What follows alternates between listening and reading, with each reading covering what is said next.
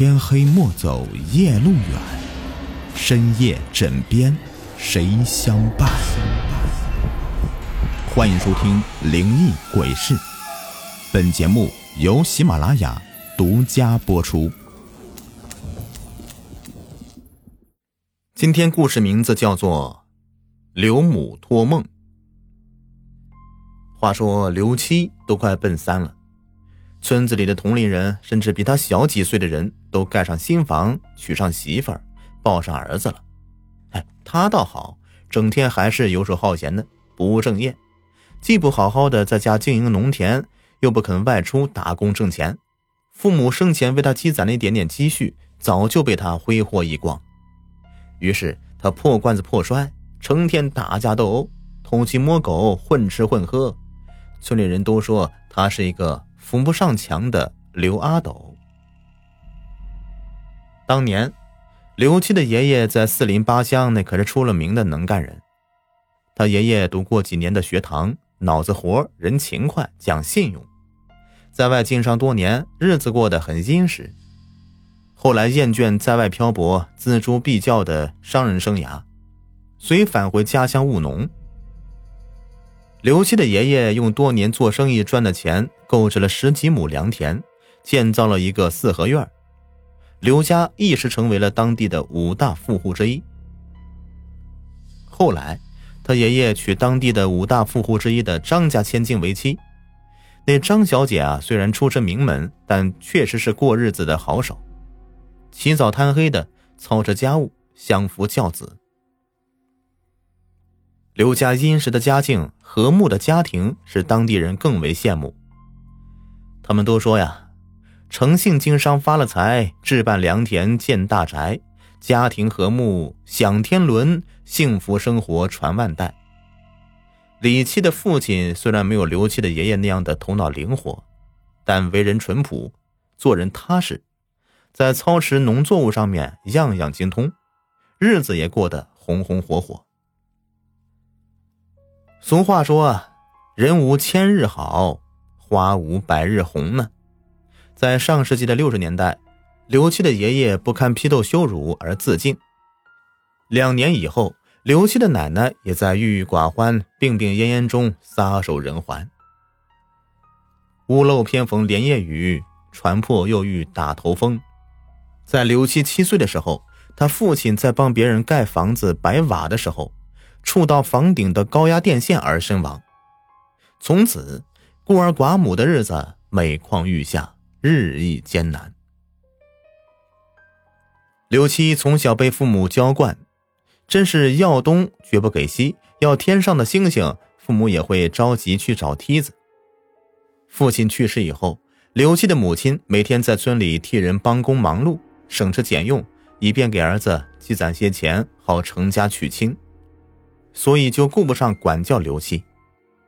刘七如脱缰的野马，上课逃课打架，放学四处游荡。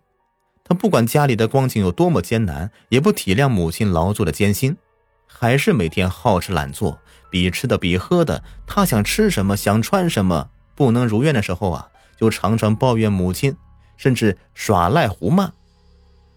他母亲常常为他不明人理、不走正道而担忧。伤心。有的时候啊，他母亲劝说他几句，他不是置之不理，就是嫌母亲啰嗦。他母亲说中了，还和母亲发生争吵，离家出走，在外胡混几日以后，像个叫花子一样蓬头垢面的，满身酒气的返回。就这样，刘七一天天的在母亲的失望、垂泪、叹气中长大。真是养儿管教最为重，别太性惯莫放纵。教子无方母后悔，刘希胡闹如祖宗。刘希母亲的身体终于被超负荷的劳作累倒，精神被对儿子的绝望而击垮。他在弥留之际，将积攒的一包零用钱交给刘希，嘴张了半天却说不出话来，双眼泪已流干。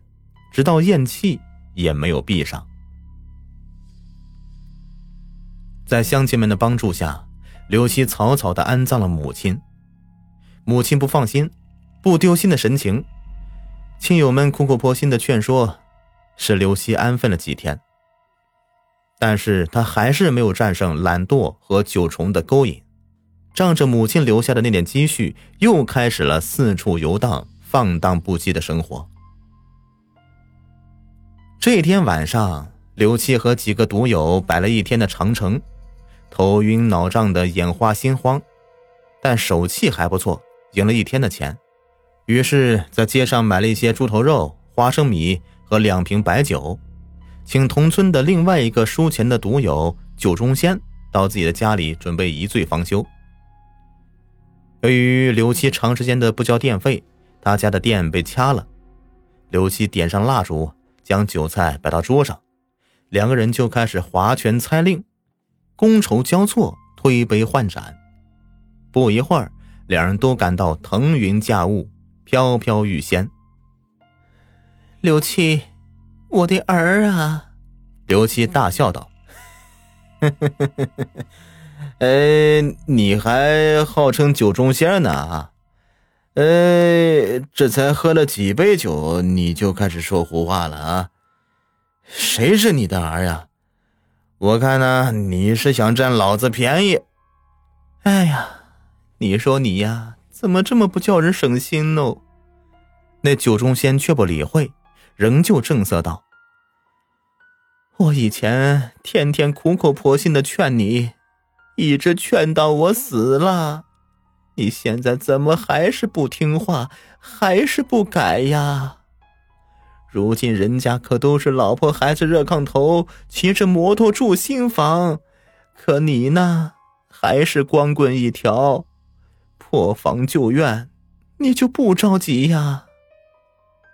刘七起初以为那是醉鬼说胡话呢，可这次他听得一清二楚，那声音分明就是母亲的声音。刘七顿时酒醒了一半，恐惧万分。他小时候经常听村子里的长辈讲起死人灵魂附体的怪事儿，虽然他们说的神乎其神的，但他毕竟没有亲眼见到过，并不会当真。可如今那酒中仙的说话声音语气。确实和母亲一样。刘七小心翼翼的打量着酒中仙。幽暗的烛光下，酒中仙也许喝醉了，眼睛似睁未睁，空洞迷离。他低声问道：“妈，是你吗？你小子还能够记得你老娘呢？”我还以为你把我给忘了呢。这时候，刘七突然才想到，农村亲人去世以后有过七七的习俗，每一期为七天，每一期的最后一天都要烧纸祭奠，超度灵魂。可他自从母亲头七以后，就再也没给母亲过七数，烧过纸。想到这儿，刘七害怕十分，愧疚万分，赶忙跪在九中仙的面前。妈，我对不起您。你在世上，我没有好好的孝敬您，死了还不好好给您烧纸敬奉，我知道错了，我今后一定改，什么都改，您就原谅我吧。儿呀，你能说出这些话，证明你还有的救。其实，我不在乎你给我烧的什么纸，只要你自己别走邪路。好好生活比什么都强呢。生前我不放心你，死后你不要再让我为你操心了，让我好好安息，行吗？刘七此时已经彻底清醒了，泪流满面。妈，我知道错了，真的知道错了，我一定痛改前非，重新做人，不再会让您操心、伤心。您就放心吧，安息吧。刘七说完以后，看见九中仙居然打起了呼噜，自己也迷糊了。邻居家的公鸡打鸣惊醒了刘七，他睁眼一看，天已大亮，发现自己和酒中仙竟趴在桌上睡了一夜。他抬起头来看看墙上挂着的母亲遗像，第一次。读懂了母亲遗像中的那忧伤而期望的眼神。